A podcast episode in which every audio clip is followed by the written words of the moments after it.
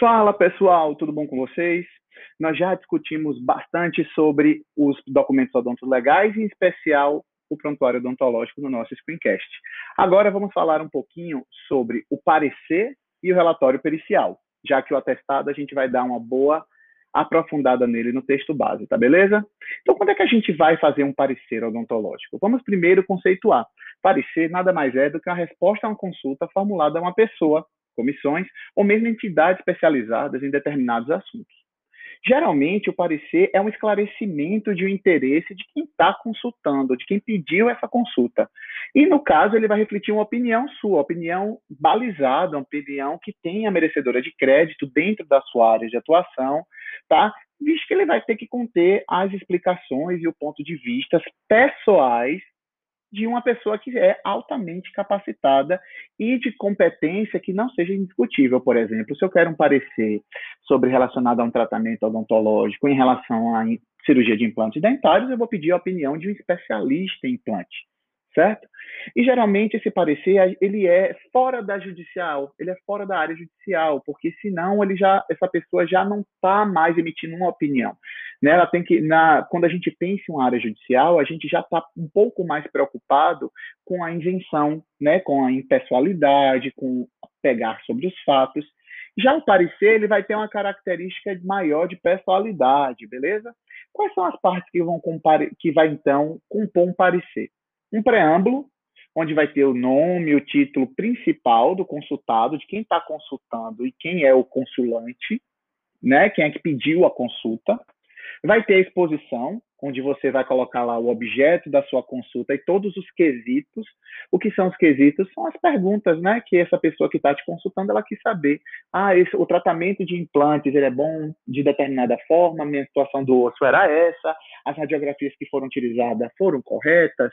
Então, é isso que ele vai consultar para você e a cada pergunta vai ser chamado de quesitos e a cada quesito você, como parecerista, vai colocar lá a sua resposta, lembrando que vai ter realmente essa característica de pessoalidade, tá bom?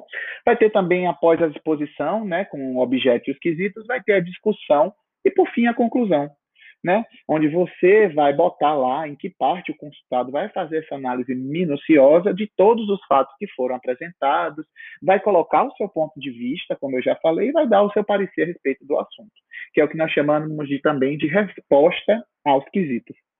Ao final, ele vai colocar lá o fechamento, né, o local, data e assinatura. Então, são essas as características do parecer. Espero que vocês tenham entendido.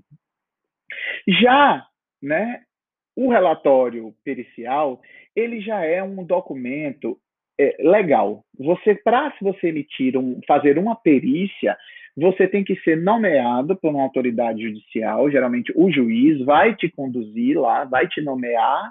Se você já não for um perito oficial concursado lá do Tribunal de Justiça, e aí você vai fazer também, né, é, dentro dos autos dos processos, o seu relatório final após a sua avaliação pericial. O que é, que é importante a gente entender sobre a avaliação pericial? Em termos de estrutura, ela vai ter uma estrutura muito parecida com o parecer.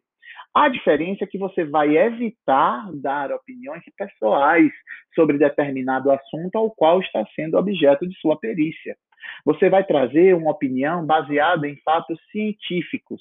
Você vai, vai analisar friamente. Justamente por isso, diferente do parecer, quando você emite um, um, laudo pericial, seja como um perito nomeado pela justiça, ou seja como um assistente pericial nomeado pela parte, você é, vai evitar dar essa sua, esse sentido de pessoalidade e justamente por isso você pode ser impedido, inclusive, de ser perito. Né? O que é que eu quero dizer com isso, para ficar de uma forma mais clara? Digamos que quem esteja sendo objeto, né, réu no processo, seja um irmão, uma namorada, um namorado, um parente, alguém que você tenha alguma ligação. Isso pode gerar o que nós chamamos de conflito de interesse.